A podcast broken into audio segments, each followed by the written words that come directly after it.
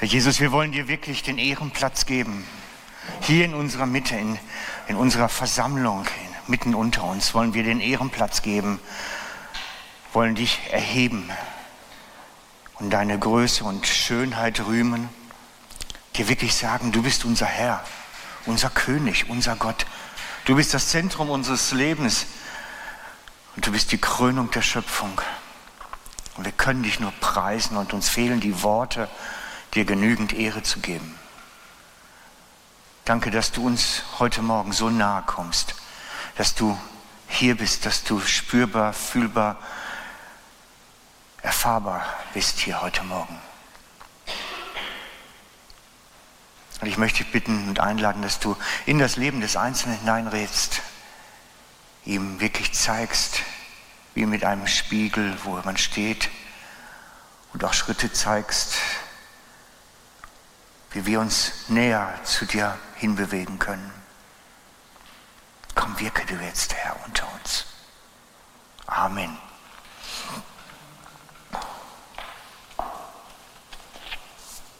Stimmt, das war das falsche Manuskript, was ich hatte.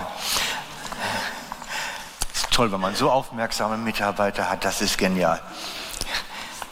Das ist doch super. Ähm, ich bin immer wieder glücklich, wenn Menschen mir erzählen, sie haben von dem, was ich erzählt habe, etwas umgesetzt oder das, was ich gesagt habe, haben sie so erlebt nachher dann auch. Das heißt nämlich, dass ich nicht immer erzählen muss, was ich erlebe mit Gott und wie ich erlebe, dass seine Wahrheiten Realität werden, sondern dass anderen Leuten das auch passiert. Und ich möchte jetzt jemanden hier nach vorne holen und einladen, doch zu uns zu kommen, der ein, ein, im Prinzip, ich habe über einen Bibelvers gepredigt und ausgelegt, wie sich das anfühlt und er hat es nachher erlebt. Und ich dachte mir, das bauen wir jetzt heute als Einstieg mal ein. René, komm doch zu uns und erzähl mal, was dir da passiert ist. Und ja, das sind die super Vorbereiteten hier. Morgen miteinander. Also ich werde euch etwas erzählen von meinem Beruf, wie ich es erlebt habe in der letzten Zeit. Ist jetzt im Verlauf von diesem Jahr vor allem passiert. Ich habe seit längerem in, in meiner Arbeit eine sehr angespannte Situation gehabt. Die Firma war im Wachstum, gewesen, hat personelle Veränderungen ähm, sind anstehend gewesen, aber für mich noch völlig unklar. Über mehrere Monate hinweg hat sich das Klima massiv verschlechtert und gedanklich mich immer mehr beschäftigt. Ich hatte manchmal Schlafstörungen, gehabt, bin jetzt Nacht aufgewacht, was nicht so üblich ist. Normal schlafe ich super. Einfach mit Gedanken bin ich aufgewacht und habe an die Arbeit gedacht. Ich habe mir viel Gedanken gemacht, wie soll es weitergehen, wie soll ich mich positionieren in dieser Firma, was ist meine Aufgabe in Zukunft, in dieser neuen Struktur. Und ich habe eigentlich immer weniger Energie für meine eigentliche Arbeit. Am 25. August war unter anderem mit der Predigt das Thema von Petrus auf dem Wasser. Ich habe auf das aber sehr klar den Eindruck gehabt, ich soll meine Arbeit machen und mich nicht darum kümmern, wie es mit mir weitergeht und nicht selber jetzt aktiv werden innerhalb der Firma. Drei Tage später habe ich über LinkedIn, die, die es nicht kennen, ist ein soziales Netzwerk für Geschäftskontakt, habe ich eine Anfrage bekommen. Also am Sonntag war Predigt, am Mittwoch habe ich die Anfrage bekommen für eine sehr interessante Stelle, wo ich dir gelesen habe dachte, das ist, wow, das ist genau da, wo ich will. Das passt hundertprozentig. Ich habe dann aber das weggeklickt und gesagt, ja, ich habe jetzt gesagt, nein, ich kümmere mich jetzt nicht selber darum, ich mache jetzt meine Arbeit da. Ich werde jetzt nicht selber aktiv.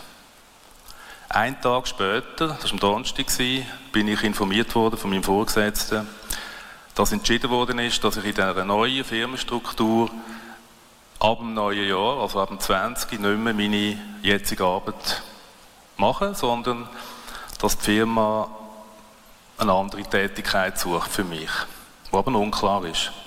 Also mir ist nicht gekündigt worden, Aber eben, es wird eine geeignete Tätigkeit gefunden werden und ich soll mir auch Gedanken machen, wo ich mich sehe. Das ist völlig überraschend gewesen, die Wende für mich, überhaupt nicht vorhersehbar. Eigentlich wie eine Kündigung. Also ich bin abgesetzt worden und soll noch vier Monate lang weiter gleich meinen Dienst tun. Ohne zu wissen, wie es nachher weitergeht. Ich habe viel mit Anne natürlich über das geredet und betet und Gott hat mir in dieser Zeit gesagt, sei mutig und stark. Und ich habe natürlich sofort an diesem Tag mit, dem, mit dieser Anfrage Kontakt aufgenommen über LinkedIn, habe mich auch beworben an verschiedenen Stellen. Und dann ist die Zeit gekommen, wo es sehr äh, schwierig war. Auch. Ich bin in Nacht immer wieder aufgewacht und eines habe ich wirklich nicht mehr einschlafen, bin runtergegangen und habe äh, betet, Psalm 103 gelesen, lobe den Herrn meine Seele und was in mir ist, seinen heiligen Namen. Und die Gewissheit gehabt, dass Jesus neben mir ist. Also ich habe ihn körperlich gespürt. Dann bin ich wieder ins Bett und habe tiptop geschlafen. Und dann ist alles sehr schnell gegangen. Ich habe am Ende Auswahl von zwei Stellen, die hundertprozentig gepasst haben. Und an meinem Geburtstag, am 25. September, also ganz genau einen Monat nach dieser Predigt, habe ich den, habe ich den Vertrag unterschrieben den neu und am alten Ort gekündigt. Und für mich ist das jetzt einfach, ja, ich gehe jetzt einfach noch viel bewusster in den Tag ein und auch in Situationen, die immer noch manchmal schwer sind im Alltag, dass Jesus wirklich neben mir ist. Hm. Merci vielmals. Danke für deinen Mut, das zu erzählen.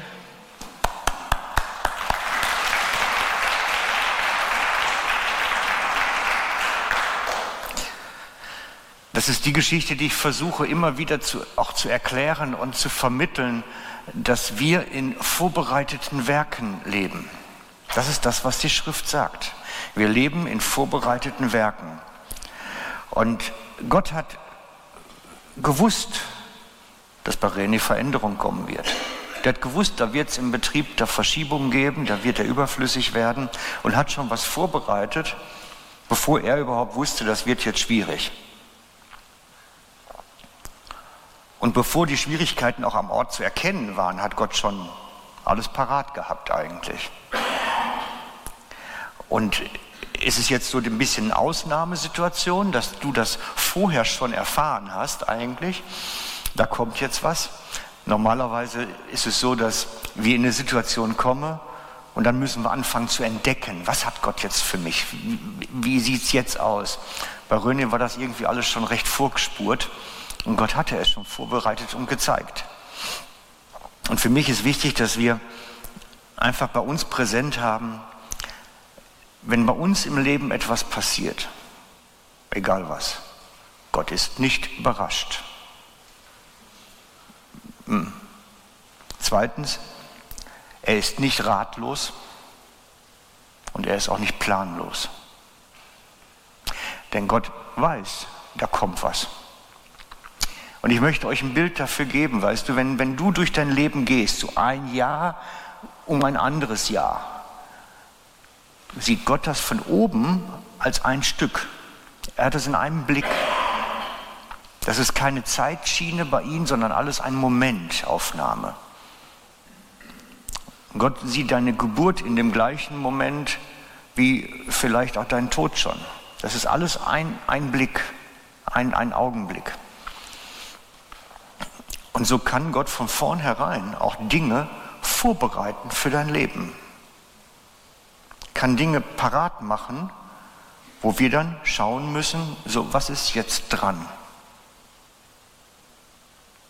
Was ist jetzt dran? Gott ist nicht überrascht, weil er das Morgen von uns kennt und das Übermorgen und auch das Überübermorgen. Darum überrascht ihn nichts. Gott ist nicht ratlos, weil er ist mächtig und gewaltig und letztlich ist alles in seinen Händen, das glauben wir ja.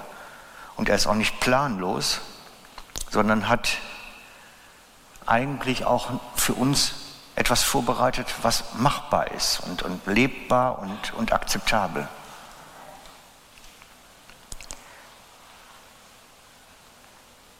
Und darum sagen wir, er ist der liebende Vater. Der liebende Vater, der, der weiß, was bei uns im Leben passiert und der, egal wo du reingerätst, auch sich seine Gedanken schon längst darum gemacht hat.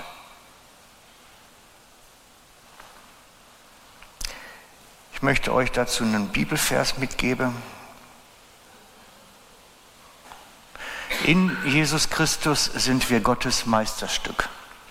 Er hat uns geschaffen, dass wir gute Werke tun, gute Taten, die er für uns vorbereitet hat, damit wir sie in unserem Leben ausführen.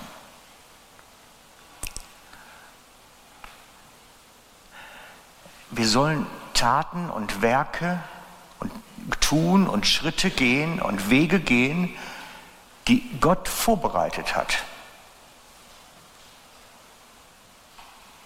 Und wir sollen sie ausführen, damit das, was Gott sich gedacht hat, bei uns im Leben in Realität kommt, in, in, in, in, in sichtbaren Raum. Und ich sage immer, das ist, das, ist, das ist so dieses mit dem Unsichtbaren und Sichtbaren. Gott hat im Unsichtbaren etwas vorbereitet, was wir in die Sichtbarkeit herunterholen, indem wir es ausführen.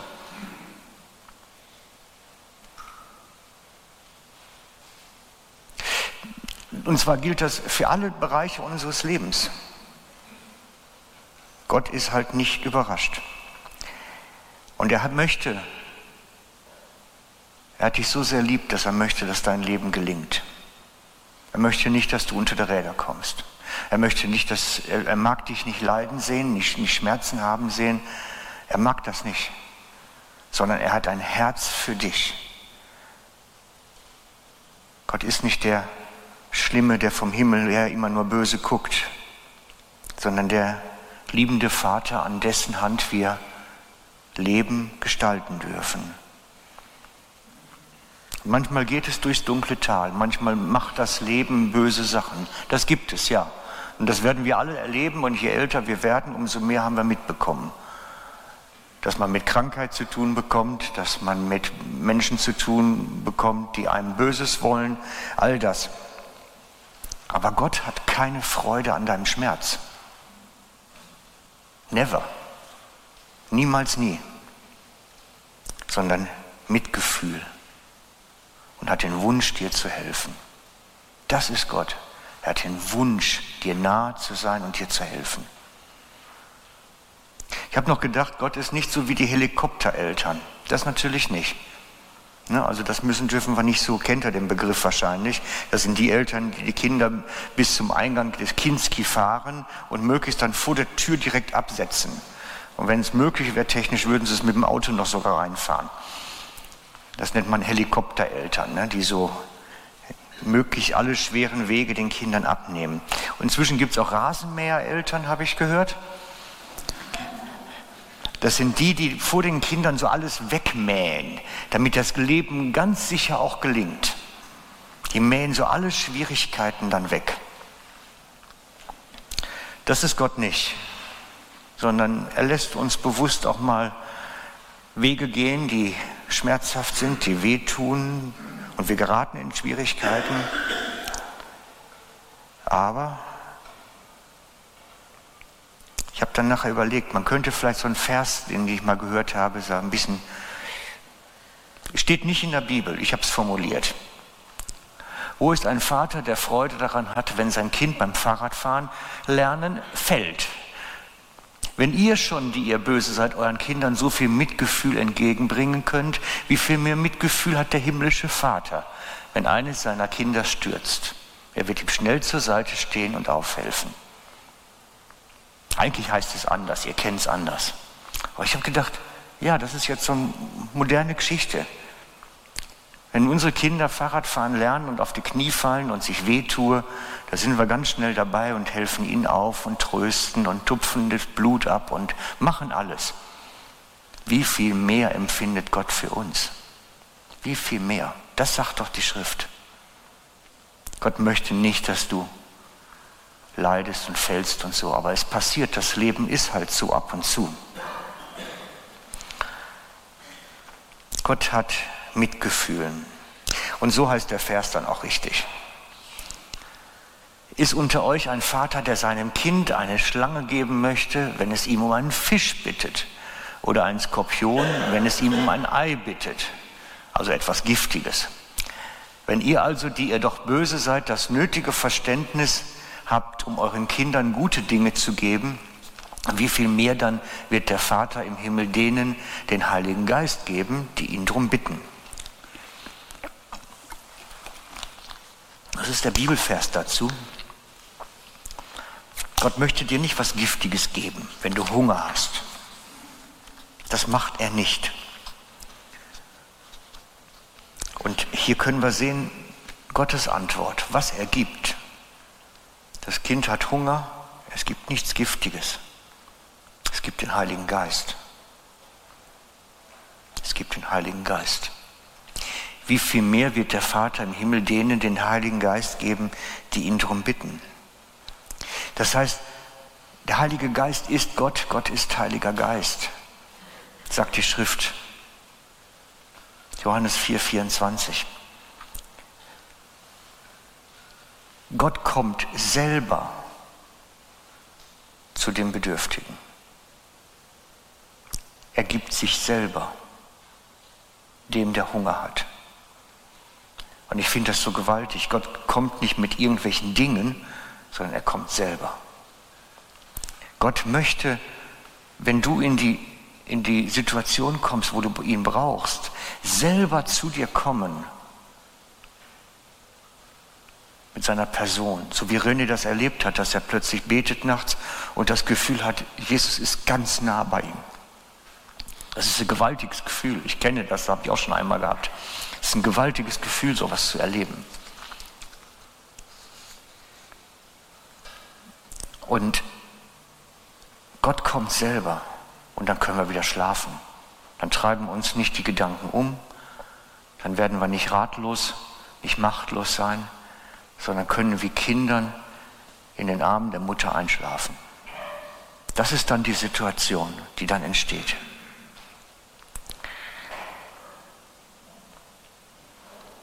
Gröne hat diese Gottesnähe gesprochen, dass Gott ihn im nächtlichen Gebet besucht hat, ihn ruhig gemacht hat. Und solche Momente sind essentiell wertvoll, die sind so wertvoll für uns, wenn wir diese Nähe Gottes erfahren können. Und ich weiß, Gott sehnt sich danach, uns solche Nähemomente zu schenken. Er sehnt sich nach dir. Das ging im Paradies los. Adam, wo bist du?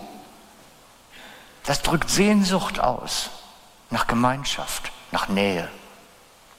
Gott ist der, der die Nähe zu uns sucht. Gott sucht die Nähe zu uns. Und manchmal wird es dann spürbar, fühlbar. Freitagabend hatten wir so einen Moment hier. Da hatte ich das Gefühl, jetzt kommt uns Gott ganz nah. Am Lobpreisabend, haben einen ganz speziellen Lobpreisabend gehabt mit Taufe. Miriam Lückel ist getauft worden, Freitagabend hier. Und das war ein ganz spezieller Abend. Wir haben Gottes Nähe gespürt wie selten. Und es sind auch einige körperlich berührt worden und vielleicht sogar geheilt worden den Abend. Wir werden es hören noch. Gott sucht unsere Nähe. Er sucht deine Nähe. Er möchte nicht mit dir auf Distanz sein, er möchte dir nah sein.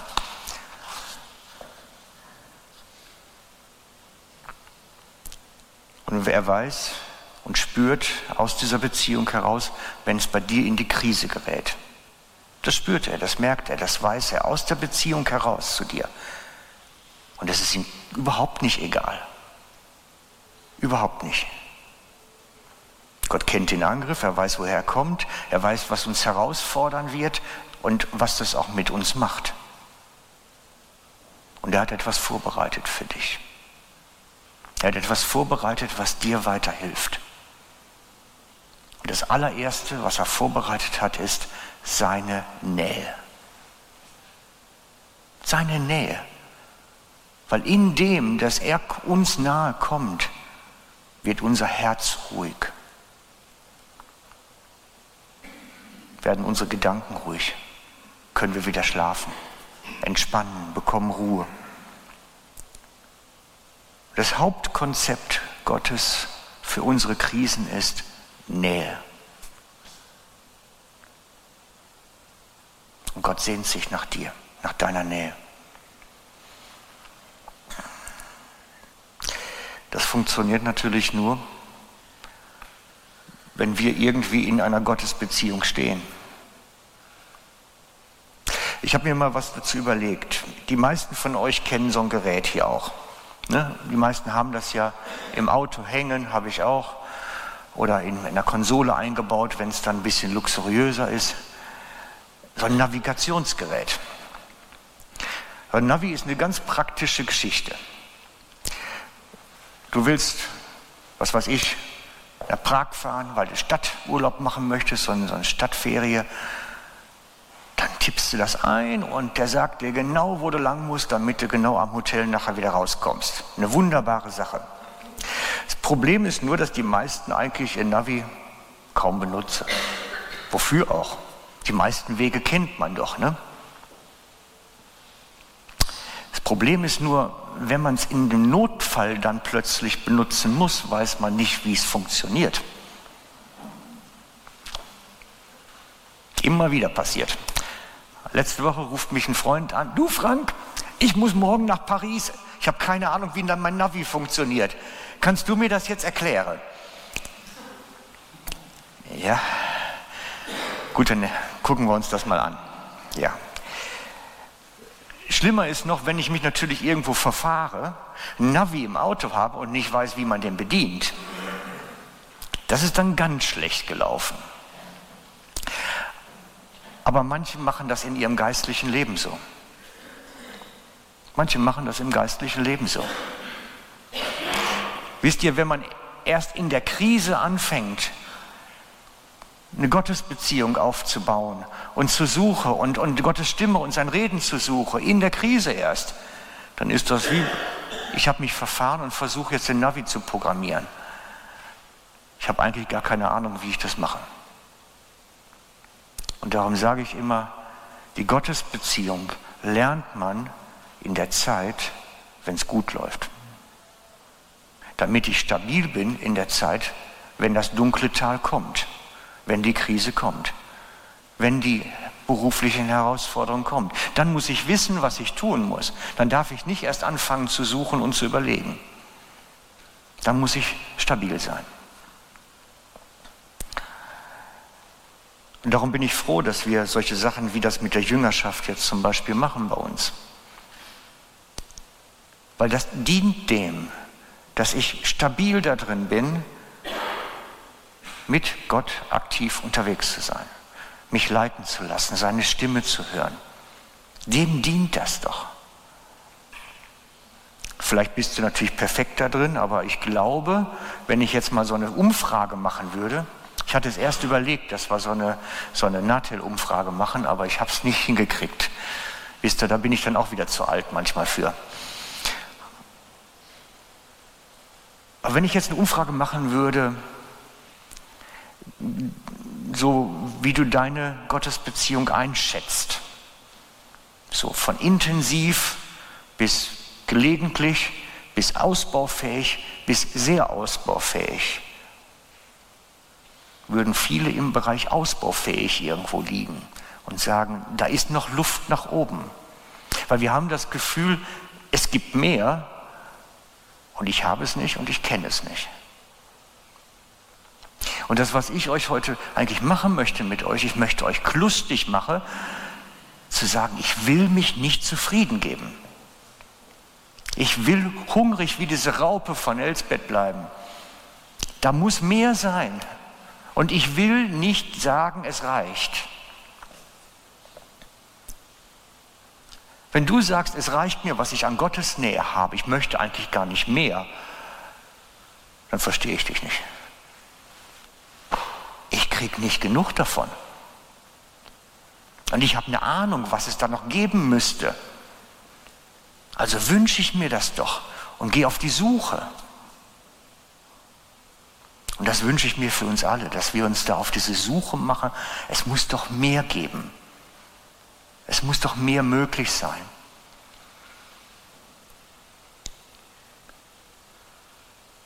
Wir haben Freitagabend hier für mehrere Kranke gebetet und sie haben fast alle es wirklich körperlich spüren können, dass Gott bei ihnen was getan hat. Ich weiß nicht, ob sie geheilt sind, ob das nur ein kurzer Berührungsmoment war, das weiß ich noch nicht. Und ich weiß, es gibt mehr noch. Es ist möglich. Gott möchte uns schließlich nahe kommen. Und wenn ich die Bibel lese, ist das auch normal. Wenn ich Markus 16 lese, dann heißt es, dass die Jünger umhergezogen sind, das Evangelium verkündet haben und die Kranken geheilt haben. Und ich sage, Herr, entweder stimmt die Bibel jetzt nicht mehr für uns oder es gibt was, was ich nicht kenne. Ich bleibe dabei, die Bibel stimmt, also gibt es was, was ich nicht kenne. Mehr Möglichkeiten gibt es in der Fragestellung nicht. Also bleiben wir am Suche, bleiben am, da muss doch noch was sein. Ich glaube, dass es im normalen Christsein Standard ist, zu hören und sich leiten zu lassen. Das ist der Standard. Und ich bin nicht bereit, da irgendwo runterzuschrauben und sage, das reicht, wenn man sonntags morgens in die Kirche geht. Der Standard ist, dass der Einzelne eine aktive Beziehung mit Jesus hat, die daraus besteht, dass Gott zu ihm redet, ihn berät, ihn leitet, ihn auf Sachen hinweist, so wie René, dass er dann hören konnte, da kommt was mit dem Job, hier ist schon mal ein Angebot.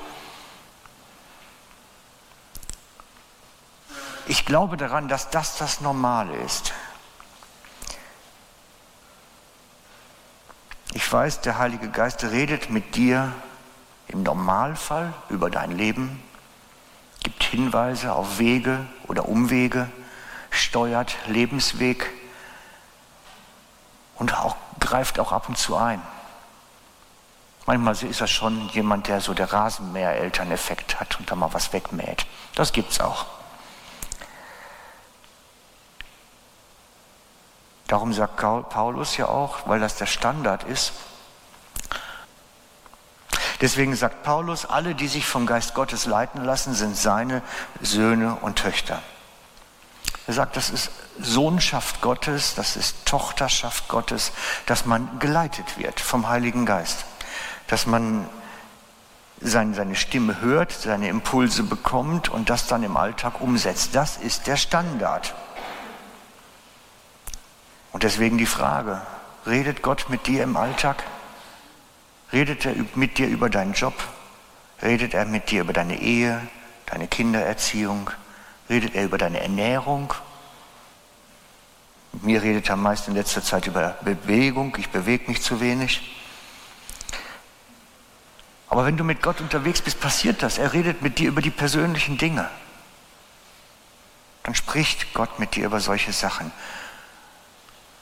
Und deswegen sage ich dir, er sehnt sich nach dir und er möchte mit dir über dein Leben reden. Und diese Beziehung kann einfach nicht eng genug sein. Es geht gar nicht eng genug. Also wenn ich bin, mich hat letztens jemand gefragt, wie oft redet Gott mit dir? Einmal äh, am Tag oder zweimal morgens und abends oder so. Und ich muss sagen, nein, Gott redet mit mir den ganzen Tag. Ich weiß nicht, wie viele Impulse das dann sind, aber von morgens bis abends, durchgängig. In allen Situationen. Über alles Mögliche, über Finanzen und keine Ahnung. Wir haben letzte Woche sogar gehört, Adi erzählte dann, dass Gott ihn beraten hat während seiner Physikgeschichten, wo er da seine Studien weiterführen musste, dass er nachts aufsteht und plötzlich die Notizen macht, wie er das Studium weitermacht. Gott berät uns bei Physik, der hat Ahnung davon. Ich glaube auch, dass Gott Ahnung hat von Medizin und von Finanzen und von Business. Gott hat Ahnung davon, definitiv. Und er möchte dich darin beraten. Gott kennt deine Kunden, deine Patienten, deine Mitarbeiter. Da kann er mit dir durchaus drüber reden. Und darum ist es so wichtig, dass die Funkverbindung steht, dass die Verbindung wirklich funktioniert.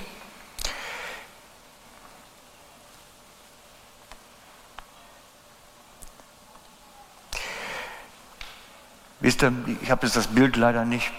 Die meisten wissen, dass ich gerne Motorrad fahre, zumindest im Sommer, wenn es warm ist, nicht im Winter.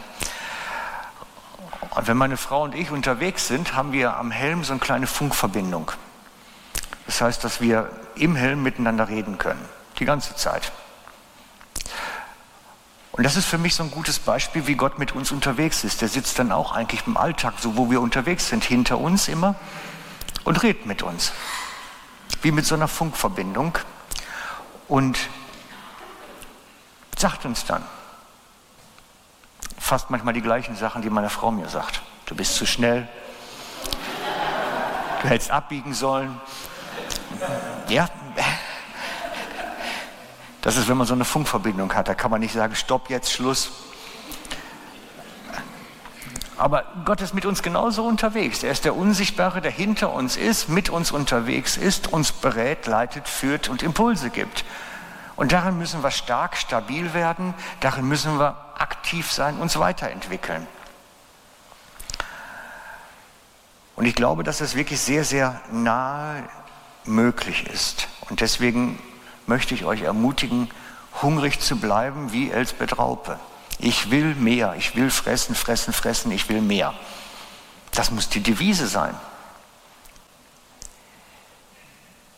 Und darum machen wir auch diese ganze Serie, diese Surrender-Serie, weil ich einfach hoffe, wir machen Gott so das Herz auf und sagen, hier bin ich, du darfst hinein und darfst auch zu allem was sagen. Ich, ich, möchte keine Kellerräume vor dir verschlossen halten. Ich möchte nicht das Schlafzimmer vor dir verschlossen halten. Du darfst mit mir über alles reden. Das ist so dieses, was wir im Moment machen. Wir lassen Gott mal in alles hineinreden. Aber das ist halt eine praktische Sache. Und die kann ich euch nicht abnehmen, die kann ich auch nicht von vorne jetzt lehren, sondern ich kann euch höchstens einen Hinweis geben, wie man das umsetzen kann oder darin wachsen kann. Und ich habe eben schon überlegt, wir machen es vielleicht so, dass wir mal wie eine, eine, eine geistliche Übung machen. Dass wir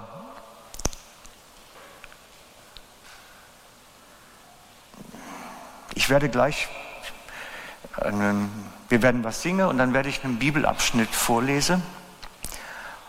Und dann lade ich euch ein, einfach mal ruhig darüber zu werden und einfach mal, während Vlado weiterspielt, dann in euch hören,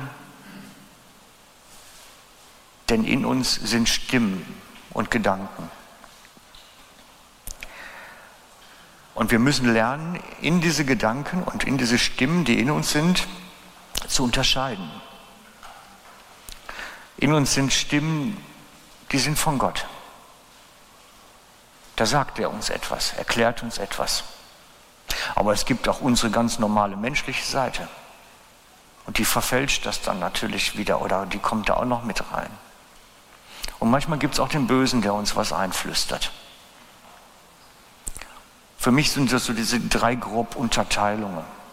Gottes Reden, unser eigenes Ego und das Einflüstern, aber auch, was wir von der Gegenseite schon mal bekommen. Und wir müssen lernen, diese, diese Sachen zu unterscheiden müssen lernen zu erkennen, was ist jetzt Gottes und was ist meins und was ist auch eigentlich ganz falsch. Und all das passiert in so einer Ebene zwischen Gedanken und Herzen. Es passiert auf so einer Ebene zwischen Gedanken und Herzen. Manchmal verfälschen mein Ego das Reden Gottes. Aber je besser ich das alles kenne, umso klarer wird das, was erkennen, auch was Gott mir jetzt sagen will oder mitteilen will oder wie er mich berät. Und Freunde, das ist nichts, was vom Himmel fällt, sondern was man übt. Das kommt nicht einfach so über Nacht als so eine große Offenbarung, sondern das ist etwas, was man im Training bekommt. Früher gab es das, dass immer empfohlen wurde, macht morgens eine Stunde stille Zeit. Das ist lustig, wenn man Pensionär ist und manchmal ist es arg mühselig, wenn man im Berufsleben steht und eh früh aufsteht. Also manchmal stehen wir morgens um fünf auf, damit alles läuft. Wenn mir jetzt einer sagen würde, steh bitte um vier auf, dann hätte ich ein Problem. Darum rede ich nicht von der Stundenstille Zeit, bevor der Tag beginnt. Das ist eine nette Sache, die kann ich auch machen, wenn Ferien sind. Im Alltag integrieren brauchen wir einfach grundsätzlich etwas intensivere Zeiten mit Gott und etwas Zeiten, die auch so durchfließen. Und ich behaupte, wer sich grundsätzlich geistliche Nahrung zufügt, indem er auf dem Natel im Zug morgens auf der Weg zur Arbeitsstätte einen Psalm liest, ist auf Dauer zu wenig. Damit wächst man, wächst man nicht.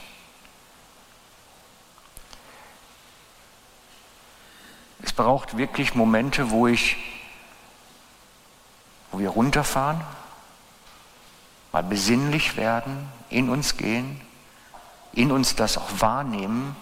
Die Bibel sagt nicht umsonst, dass Gott in uns lebt, aber dann müssen wir ja auch sein Reden in uns hören. Und ich mache euch Mut, euch da weiter zu entwickeln. Es gibt mehr, es kann intensiver werden und da gibt es was zu entdecken. Und ich muss Zeit investieren. Ich muss Zeit investieren. Wann ist egal. Ich hatte einen väterlichen Freund, als ich junger Christ war, hatte ich so Jüngerschaftseltern. Und äh, der Typ, der war morgens völlig neben den Schuhen. Der hat immer nachts Stillezeit gemacht. Ich glaube von eins bis zwei oder so. Der hat ja nachts kaum geschlafen. Aber das war seine geistliche Hochzeit. Darum lassen uns da keine Gesetze bauen oder irgendwas machen, sondern nachschauen, wo habe ich meine Zeit, wo ich mit Gott alleine, die Bibel sagt, ins Kämmerlein gehe und dann mal mit Gott Zeit verbringe. Ein Freund von mir geht ab und zu in eine Berghütte zum Beten, mal zwei Tage weg, drei Tage weg. Auch das sind wertvolle Zeiten, habe ich auch schon gemacht. Aber wir brauchen diese Zeiten, wo wir mit Gott allein sind, auf ihn einlassen und beginnen, uns auf einer geistlichen Ebene das weiterzuentwickeln und ihm zu nahen. Also, mein Vorschlag ist, wir machen jetzt ein Lied, dann werde ich was vorlese. Vielleicht kannst du einfach da ein bisschen Hintergrund spielen und dann machen wir nachher wie geplant weiter.